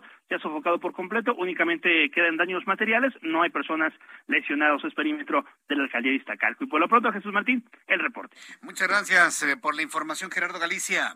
Hasta luego. Hasta luego, que te vaya muy bien. Son las siete con once, las siete con once hora del centro de la República Mexicana. Para quien no escuchó, hace algunos minutos tuve la oportunidad de conversar con Kate González, periodista del Coahuilense. y hicieron una investigación de por qué se inundó la mina y a quién pertenece y, por qué no sabían lo que ocurrió en la mina, porque están todas irregulares, porque, insisto, hay corrupción en este país y lo más preocupante es que se sigue motivando la corrupción al decir que se pueden pasar sobre las leyes que impiden el deseo del pueblo. Pues puede venir un tipo a decir, no, pues este, el pueblo quiere una mina aquí, aquí le abrimos, no me importa lo que sea. Abrieron el agujero, cavaron la mina, se metían los trabajadores sin mapa, sin nada, le pegaron a una pared y empezó a salir agua de la pared, en la profundidad en la que están. ¿Y el agua de dónde viene? De un río subterráneo. Imagínense, de un río subterráneo. Yo no sé, pero eh, eh, el saber eso, imaginarme en ese agujero, imaginarme en esa mina que se empieza a inundar porque no consideraron la presencia de un río subterráneo, me hace pensar lo peor del estado de salud de estas personas. ¿eh? Pues yo sigo pensando y pidiéndole a la vida, pidiéndole a Dios, usted ayúdeme por favor en esa petición, que los encuentren con vida estos jóvenes trabajadores de la mina en Sabinas, Coahuila. Entro en contacto con Alejandro Montenegro, nuestro corresponsal en Coahuila. ¿Qué actualización nos tienes, Alejandro? Adelante. ¿Qué tal? Muy buenas tardes, Jesús Martín. Te saludo con gusto desde Coahuila. Y bueno, pues en las últimas horas continúan los trabajos para tratar de rescatar a estos mineros que permanecen atrapados, estas 10 personas que desde hace más de dos días están eh, eh, pues, bajo tierra en este pozo de la región carbonífera de Coahuila. Y bueno, pues en las últimas horas comentarte, Jesús Martín, que eh, autoridades están colocando lonas de color negro en la entrada hacia las minas para evitar el, el, que se que la vista hacia donde están precisamente los pozos estos tres pozos que se comunican por la parte de abajo y donde están estos mineros. Y bueno, pues está, las autoridades están blindando esta zona, no queda muy claro por qué se dice que ya se está analizando si ya es posible eh, entrar a rescatar, a buscar a estos mineros y por lo tanto están tapando la visibilidad. Se pusieron lonas de color negro que impiden a la prensa eh, observar hacia dónde están estos pozos. Y bueno, pues la teoría es esa que eh, se están alistando para eh, finalmente ya entrar a buscar a los trabajadores, pero esta es una versión que no está confirmada. Lo cierto es eso, que se ha tapado la visibilidad, se está blindando la zona y bueno, pues estamos a la espera de eh, información oficial por parte de las autoridades sobre este tema. Mientras tanto, bueno, pues la Fiscalía General del Estado ya empezó también eh, a pedir a los familiares de los mineros atrapados datos y señas particulares de ellos no se tiene tampoco claro con qué eh, fin esto, eh, pero eh, lo cierto es que de acuerdo con familiares y con la confirmación de parte del fiscal general del Estado, Gerardo Márquez Guevara, a partir de este viernes empezó a realizar esta situación. También el dueño de la mina o del pozo donde están estos trabajadores ya fue interrogado por parte de las autoridades de nombre Cristian Solís. No se dieron detalles de lo que declaró para no entorpecer la investigación, pero ya está también en eso la Fiscalía General del Estado, mientras que, bueno, pues se sigue señalando que la prioridad es el rescate de estos trabajadores, preferentemente obviamente con vida, y bueno, pues e incluso el gobernador esta mañana pedía paciencia a los familiares para que eh, a la brevedad pues ya se pueda eh, iniciar con este rescate, aunque todavía no, no, se, no está muy claro si esto va a ser ya en las próximas horas o en los próximos días, Jesús Martín. A ver, esto, esto que nos estás informando Alejandro Montenegro, pues no suena nada bien. ¿Cómo que les están pidiendo señas particulares a los familiares? Es decir, si tienen algún lunar, algún tatuaje. Eh, ¿Eso es lo que les están preguntando? Así es, a los familiares que están ahí al pie del, del pozo, confirmado por ellos mismos, también con una declaración del fiscal, eh, les están pidiendo señas particulares de sus familiares, así es.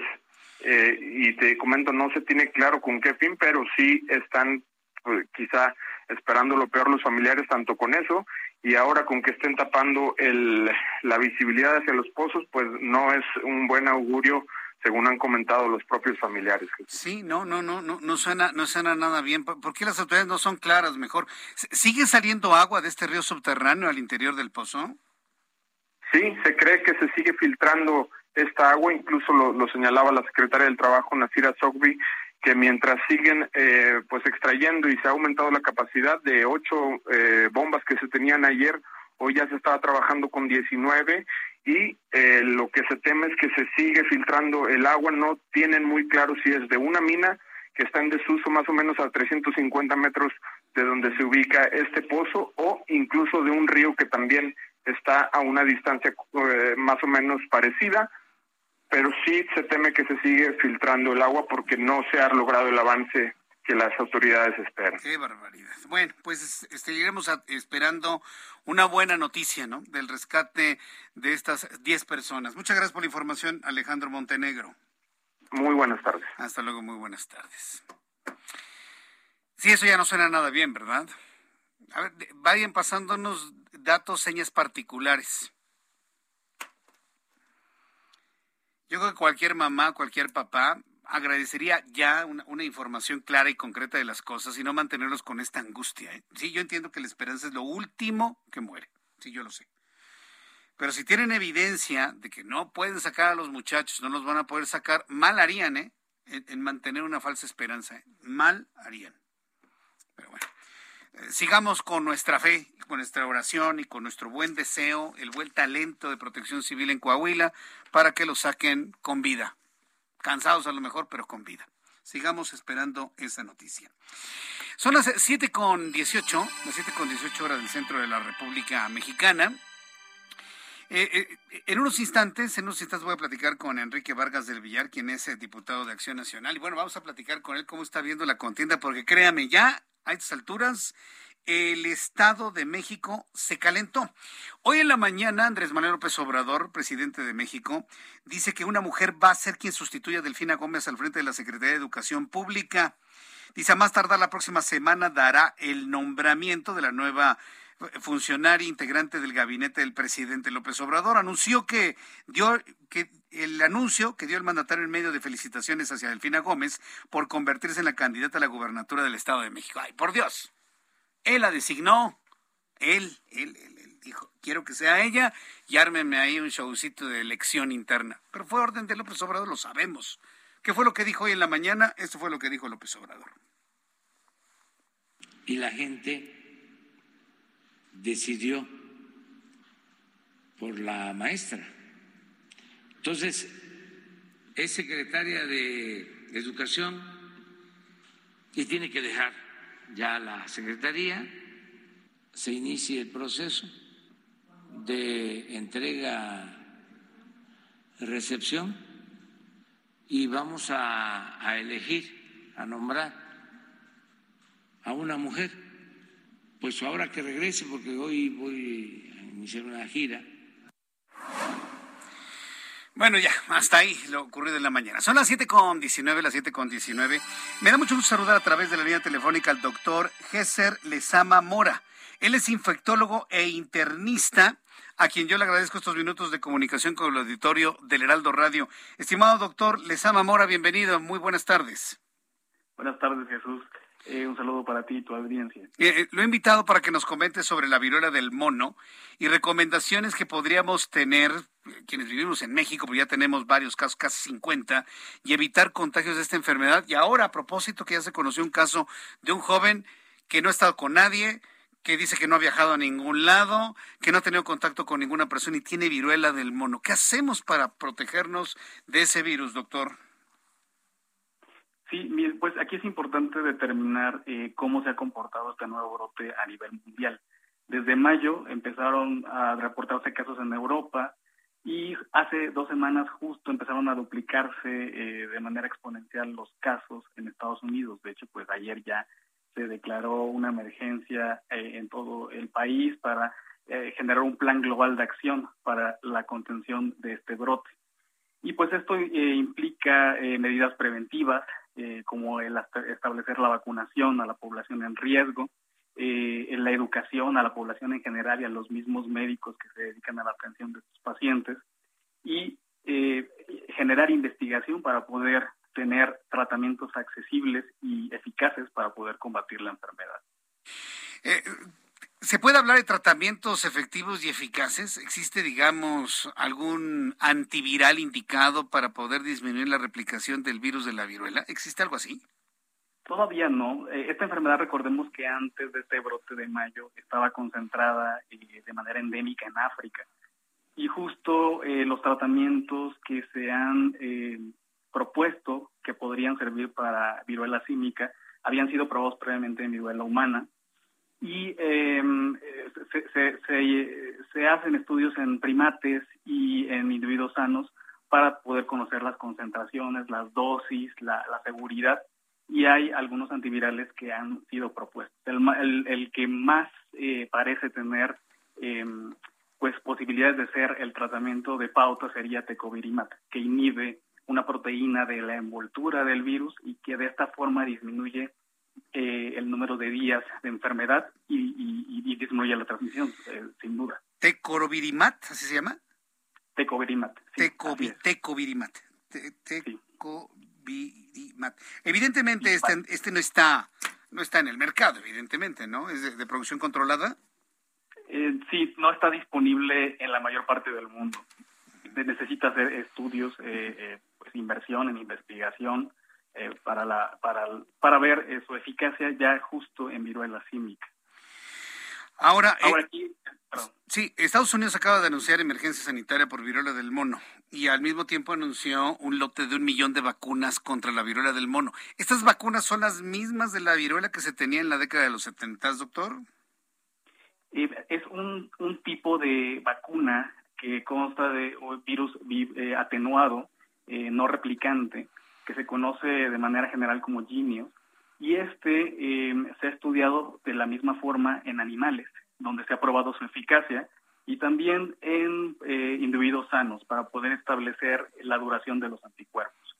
Em, las estrategias que están empleando los países que están, han sido más golpeados por el brote eh, establecen eh, la vacunación universal con una sola dosis para la población en riesgo. Recordemos que este brote está centrado eh, en más del 95% en hombres que tienen sexo con hombres y em, eh, pues básicamente los gobiernos del mundo están enfocándose en esta población eh, como, como la población clave a partir de donde manejar las intervenciones diversas. Ahora, esto no quiere decir que solo afecta a la población de hombres que tienen sexo con hombres. Cualquiera podemos estar susceptibles a adquirir esta infección. Bien, doctor, pues yo le quiero agradecer mucho, doctor Lezama Mora, el que me haya tomado esta comunicación. Todos estos datos e información son fundamentales para que el público, todos podamos cuidarnos de una infección de, de esta y otra enfermedad. Muchas gracias, doctor Lezama Mora, que le vaya muy bien. Gracias. Gracias, hasta luego. Hasta pronto, que le vaya muy bien. Y bueno, pues a esto adicionar, por supuesto, ya lo hemos dicho en esta y otras entrevistas, todo el protocolo de COVID-19, todo el protocolo contra COVID-19 funciona contra la viruela del mono. Cubre boca, sana distancia, no acudir a, lugares con mucha concurrencia humana, el lavado constante de manos y ante los primeros síntomas consultar a su médico. Voy a los anuncios y regreso con más noticias aquí en El Heraldo. Sé parte de la fiesta del mueble y la decoración en Expo Mueble Internacional, la feria líder en América Latina. Recorre sus 60.000 metros cuadrados y encuentra la más alta calidad, variedad, diseño inmobiliario para hogar, jardín, hotel, restaurantes, para todos. La cita es del 17 al 20 de agosto en Expo Guadalajara. Regístrate sin costo en www.expomuebleinternacional.com.mx. Guadalajara, moda en mueble. Escucha las noticias de la tarde con Jesús Martín Mendoza. Regresamos.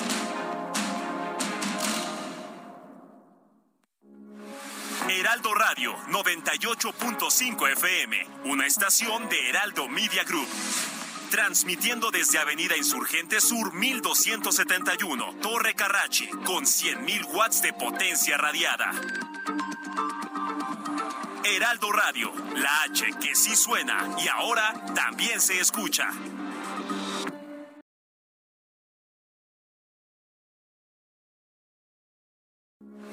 Heraldo Radio, con la H que sí suena y ahora también se escucha. Continúa Heraldo Noticias de la tarde con Jesús Martín Mendoza.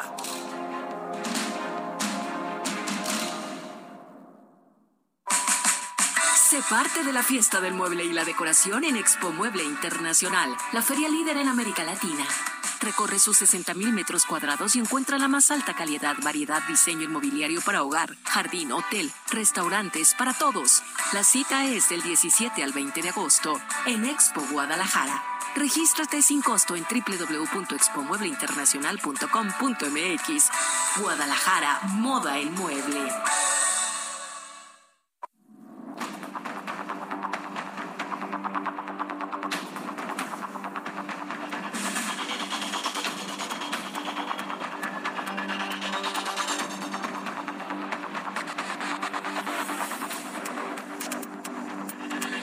Son las 7.31, las 7.31 hora del centro de la República Mexicana. Continuamos con la información en el Heraldo Radio.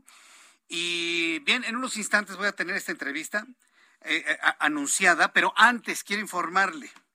¿Se acuerda todo lo ocurrido con la señora Nancy Pelosi, la presidenta de la, de la Cámara de Representantes en los Estados Unidos, que a la fuerza y por un objetivo meramente electoral, se fue a parar a Taiwán. Platiqué ayer, sí, ayer, ayer estaba conversando con Larry Rubin, representante del Partido Republicano en nuestro país, y, y, nos dijo algo que me parece muy, muy significativo de las cosas. Si alguien pensaba que atrás de todo esto, de esta visita de Nancy Pelosi a Taiwán, territorio que los chinos consideran como propio, el concepto de la China unida, y va el señor y se planta ahí en una franca afrenta, aún con las amenazas, inclusive hasta derribar su avión. Si alguien pensaba que en todo esto atrás estaba Joe Biden, la respuesta es no. Ayer Larry Rubin nos revelaba que hay datos que indican que Joe Biden no estuvo nada de acuerdo con la visita de Nancy Pelosi a, Taiwán. De ninguna manera. De hecho, el contacto se ha mantenido entre Joe Biden y Xi Jinping. Pero que él no estuvo de acuerdo. Pero vaya, no puede él intervenir porque en Estados Unidos sí tienen una división de poderes, sí tienen un respeto entre el legislativo, el ejecutivo y el judicial, allá sí lo tienen y Joe Biden ha sido siempre muy respetuoso de, la parte legislativa. Claro, son políticos, son seres humanos y, no son marcianos, no están exentos evidentemente de tener filias y fobias, obviamente. Pero yo no dudaría, ante esa explicación que nos hizo eh, Larry Rubin, que la salida, pero así estrepitosa, así prácticamente de tronarle dedos de Nancy Pelosi antes de cumplir 24 horas en Taiwán, fue una petición, y entiéndame el término de petición, del propio presidente estadounidense Joe Biden. No se puede entender de otra manera. Ella tenía programada eh, su salida hoy viernes. Y tiene 48 horas que se fue. O sea, llegó, hizo su relajo y se fue, generando un enfriamiento en las relaciones China-Estados Unidos de proporciones todavía no calculadas, de proporciones todavía insospechadas. Ya le había adelantado que China anunció la cancelación de envío de materiales de litio, de pilas de litio, lo cual afectaría a la industria de autos eléctricos en Estados Unidos, de manera concreta Tesla y a Ford. Y es lo que comentábamos ayer, que se apresure Marcelo Ebrard para hacer los convenios con Bolivia y que juntos México y Bolivia se queden con todo el mercado de pilas de ion litio para los Estados Unidos, ahora que China anunció el cierre de ese mercado como una respuesta a la visita de la señora Pelosi a Taiwán. O sea, buzos, rápido, no, no me van a salir con que primero hacemos la empresa, Jesús. No, hacen primero la empresa y llegan los europeos o llegan otros asiáticos a cumplir con ese mercado necesitado de, iones litio en los Estados Unidos. La situación quedó tan deteriorada que el gobierno de China anunció que impondrá sanciones, las cuales no han sido especificadas, en contra de Nancy Pelosi, presidenta de la Cámara de Representantes de los Estados Unidos, por la visita que no debió haber hecho a Taiwán, a pesar de todas las advertencias de las autoridades chinas. Asimismo, el gobierno chino informó que romperá relaciones con los Estados Unidos en temas bilaterales como cuidado del medio ambiente, seguridad marítima, así como la suspensión de reuniones de altos mandos militares de ambos países. Bueno, en el caso del medio ambiente, ese rompimiento se iba a dar porque se iba a dar. Joe Biden y los demócratas y en su momento seguramente los republicanos. Pero Joe Biden ha tenido una agenda de, de, industria limpia. China está regresando a las fuentes eh, a, las fuentes fósiles como el carbón, claro, con una tecnología para no contaminar el aire con dioxinas y furanos. Pero de que ha tenido, eh, de que habría, iba a haber un choque de trenes en cuanto a las políticas energéticas chinas y estadounidenses, lo iba a ver tarde o temprano. Bueno, seguiremos platicando sobre ese problema que le dejó al gobierno de Estados Unidos eh, la señora Nancy Pelosi. Cuando son las 7.36 horas del centro de la República Mexicana. Súbale el volumen a su radio en todo el país y de manera concreta en el Estado de México. En la línea telefónica, Enrique Vargas del Villar, diputado de Acción Nacional y nombrado por el dirigente nacional del PAN, Marco Cortés, como su opción, como su propuesta de candidato al gobierno del Estado de México. Enrique Vargas del Villar, qué gusto saludarte, Enrique. Bienvenido al Heraldo Radio. ¿Cómo estás? Enrique Vargas. A ver, a ver. Ya, ahora sí. Enrique Vargas, bienvenido al Heraldo Radio. ¿Cómo estás, Enrique? Muy buenas tardes a ti, a todo tu auditorio. Qué gusto saludarte, Enrique. Bueno, pues con toda la energía ya me tocó ver por ahí un anuncio tuyo con todo tu equipo, pues ya listos, ¿no? Para competir por el Estado de México. ¿Cómo vienen las cosas? ¿Cómo ves el escenario frente a Morena? ¿Qué, cómo ves lo que dice el Partido Revolucionario Institucional a la luz de la alianza? En fin, ¿en qué punto se encuentra Enrique Vargas del Villar en este momento? A ver, estamos muy contentos porque hoy eh, mi jefe nacional, Marco Cortés, hace un anuncio basado en estudios muy profundos de mucho tiempo, de casi un mes, mes y medio, en donde hizo estudios cualitativos, cuantitativos, mediciones, platicó con la sociedad civil y en todo este conjunto los números son muy positivos para Enrique Vargas, son muy positivos para Acción Nacional y es por eso que hoy toma la decisión de decir en Acción Nacional estamos listos.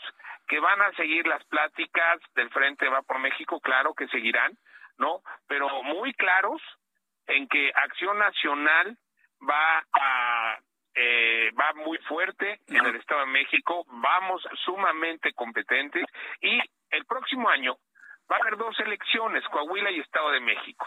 En, en esa acción nacional tiene que encabezar una. El PRI no puede encabezar las dos elecciones, eso es un hecho. Y en el Estado de México, pues si los números son muy positivos para Enrique Vargas, pues vámonos para adelante.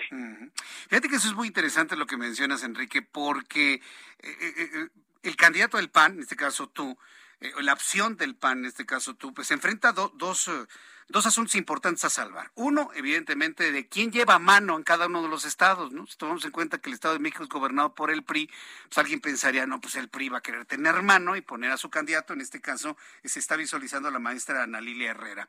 Y el otro asunto es eh, el género que está en este momento tan, tan fuerte en esto. Si Morena ya designó a una mujer candidata, pues yo no sé si necesariamente la alianza tenga que designar a una mujer candidata de la alianza. Son dos asuntos que cómo los vas a, cómo los van a salvar. A ver, a ver, te lo explico. A ver, platícame.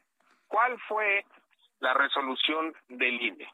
El INE dijo un hombre y una mujer, ¿ok?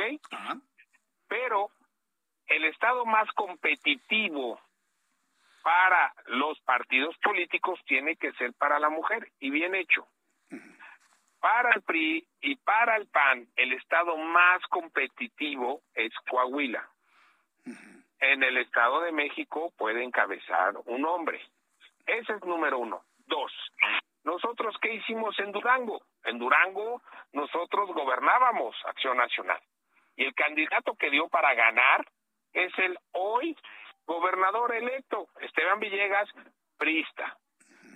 ¿Qué quiere decir? Que nosotros en Acción Nacional fuimos eh, muy maduros políticamente, en decir, si el que da para ganar es Esteban Villegas, vayamos con él y ganamos. No es un tema de gobiernos, es un tema del que dé para ganar. Y el que da para ganar en este momento a la luz del PAN y a la luz de la Alianza es Enrique Vargas del Villar, ya con estudios muy bien establecidos. Así es. Eh, los números son muy positivos, no es algo que diga Acción Nacional, eh, no, no es algo que diga Enrique Vargas o Marco Cortés, es lo que sale en los estudios del Estado de México. Eh, Pero, sí visualizas, Enrique, que va a haber los acuerdos suficientes para ir en alianza, ¿verdad? Para, para la elección, PAN, PRI, PRD y algún otro partido que se quiera unir. Bueno, debe, debe, si, hay acuerdos, primero debemos de tener un acuerdo del por qué tenemos que ir juntos, qué le vamos a ofrecer al Estado de México, qué le vamos a ofrecer en el cambio que necesita el Estado de México y después obviamente pues tener unas mesas de trabajo eh, con todo esto que estamos mencionando nosotros y de ahí bueno pues obviamente el que se haga el más competitivo. Ahora, ¿cuáles son los tiempos para, para ir estableciendo esto? Porque bueno, hemos platicado en otros foros, Enrique, que tienes a unos contrincantes que se saltan todas las, las trancas, ¿eh? Se van a saltar todas las trancas poniéndole otros nombres. ¿Cómo, ¿Cómo competir ante esa realidad? Trancas y tramposos y mañosos. Esa es la realidad de Morena. Este nombre que le ponen, ¿no? De defensora de los no sé qué para las campañas, porque esa es la realidad, ¿no? Nosotros estamos trabajando todos los días en el Estado de México, en cada uno de los rincones, en cada uno de los municipios, platicando con los ciudadanos y así vamos a seguir. ¿Cuáles son los tiempos? Todavía faltan algunos meses. El año electoral arranca en enero. E, esta es la parte que yo creo que todos los habitantes del Estado de México deben valorar mucho, ¿no? El Partido Acción Nacional, la alianza en sí misma, está en total respeto a los tiempos electorales. Eso es lo que estoy entendiendo, Enrique. Así es. Nosotros somos respetuosos de las instituciones, nosotros somos respetuosos de la ley, ¿no? Como lo hace Morena, ¿no? Que ya vimos hace unas semanas pues su proceso tan democrático, ¿no? Dentro de Morena, en donde terminaron a batazos, en donde terminaron quemando las urnas, en donde terminaron a golpes. Eso es lo que es Morena, es violencia. Nosotros no, nosotros somos respetuosos de las instituciones, porque las instituciones es la que da un Estado y es el Estado en el, en, el país. Y nosotros vamos a seguir siendo respetuosos. Hace unos minutos platicaba, antes en la, en la anterior hora platicaba con Ana Lilia Herrera, del, diputada federal del PRI, y ella reconocía eh, en, ti, Enrique Vargas del Villar, el conocimiento profundo del Estado de México y conoces prácticamente todos los municipios.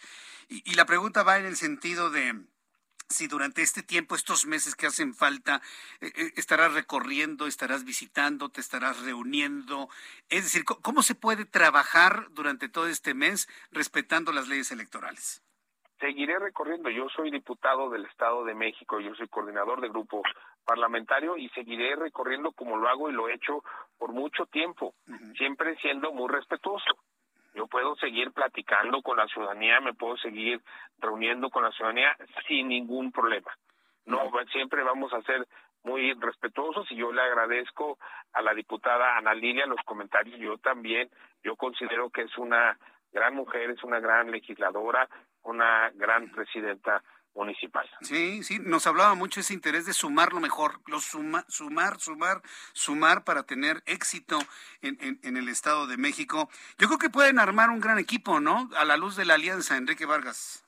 Pues sí, yo, yo veo que eh, pues, tenemos grandes mujeres, tenemos grandes hombres, ¿no? En el Estado de México, muy conocedores del Estado. Y eso es lo que necesitamos, Jesús Martín. Necesitamos tener a las mejores, a los mejores, para sacar adelante a nuestro Estado de México, para llevar al Estado de México a competir con el mundo.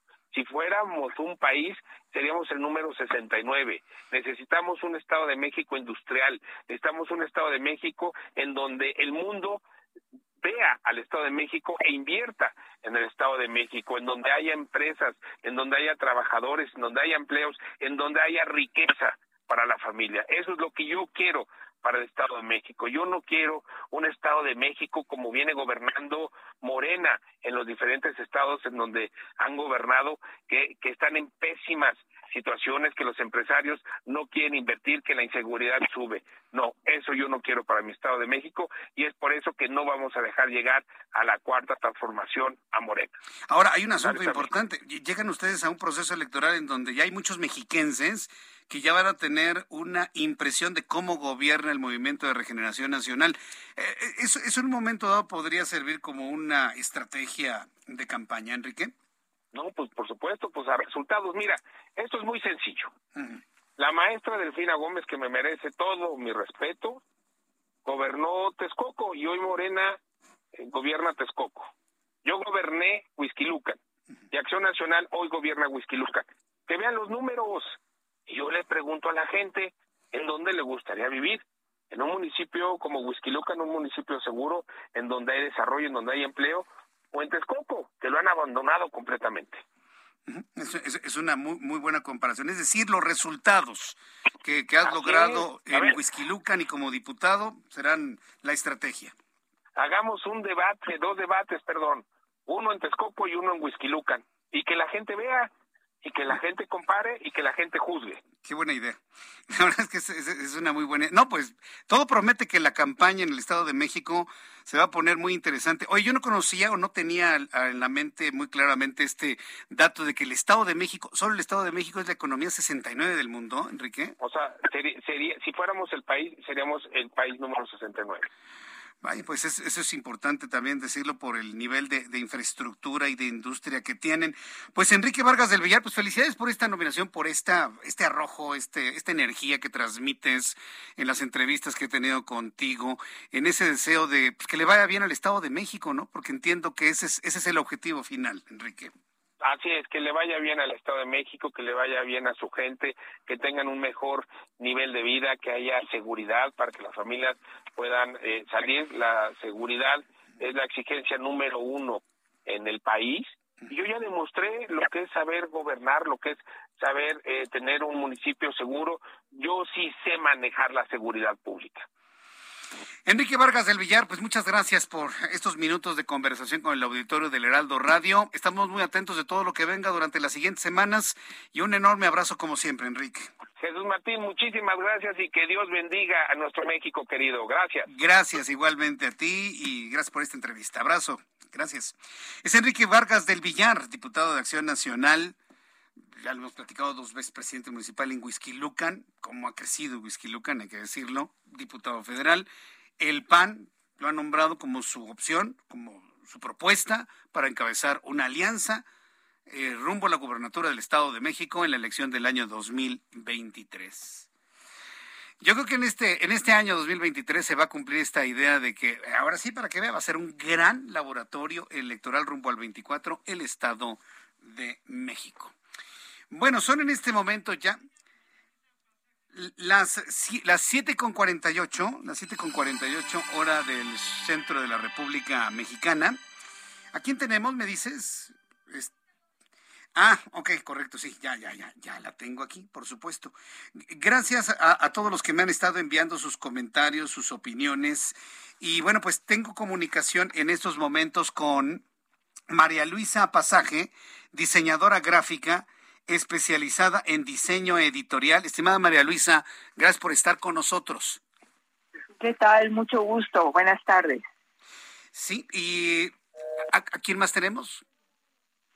A Rogelio Cuellar. Buenas tardes, Jesús Martín. Bien, ah, Rogelio Cuellar, muchas gracias por estar, eh, gracias por estar aquí también con nosotros. Muy buenas noches.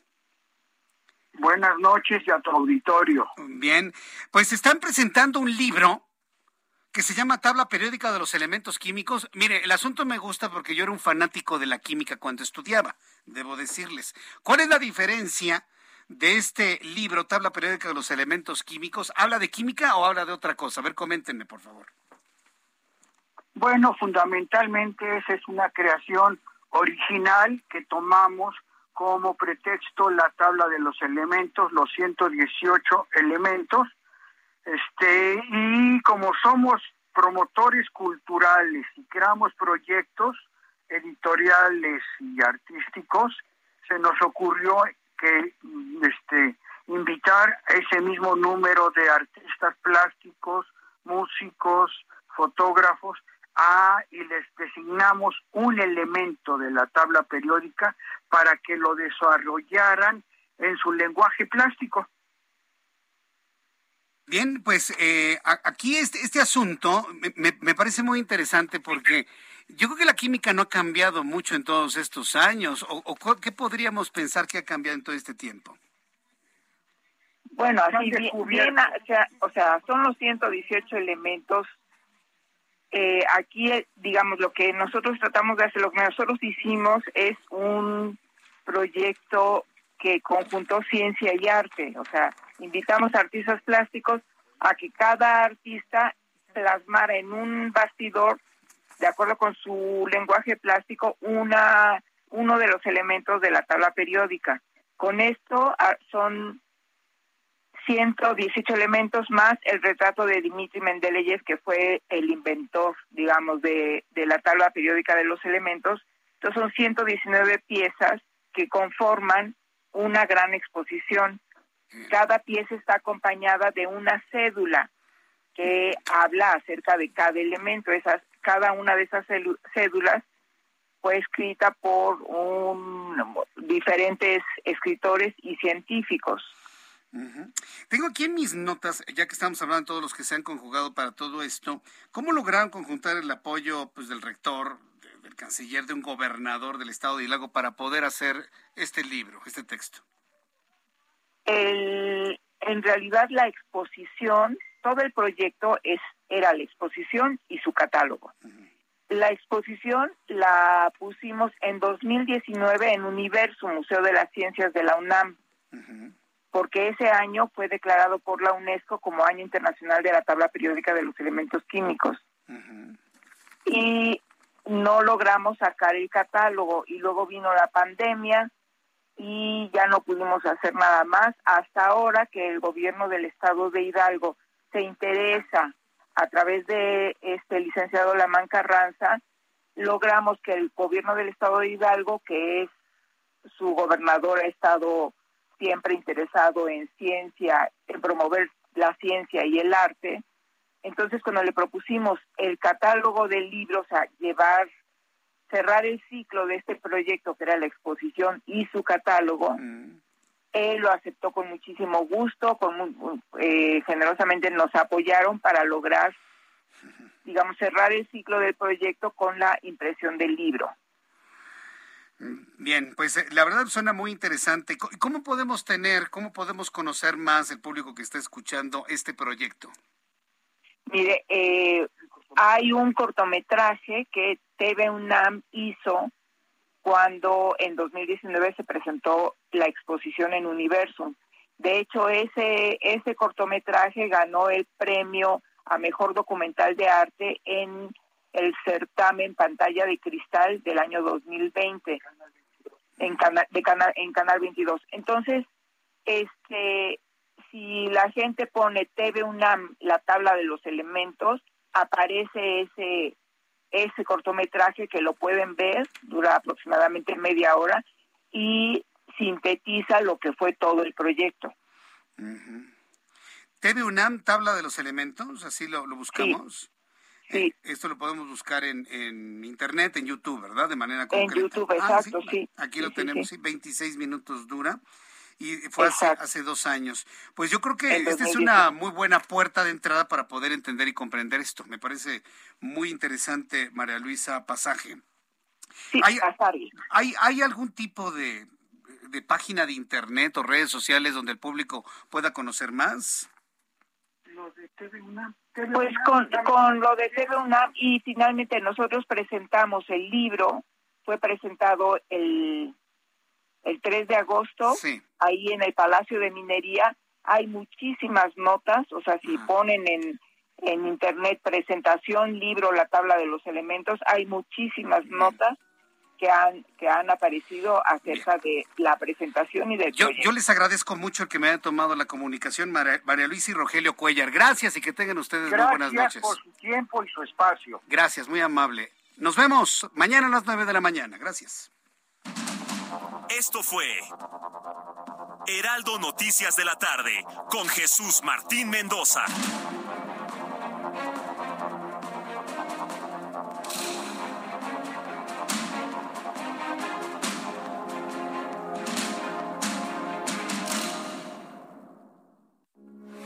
Heraldo Radio 98.5 FM, una estación de Heraldo Media Group. Transmitiendo desde Avenida Insurgente Sur 1271, Torre Carrachi, con 100.000 watts de potencia radiada. Heraldo Radio, la H que sí suena y ahora también se escucha.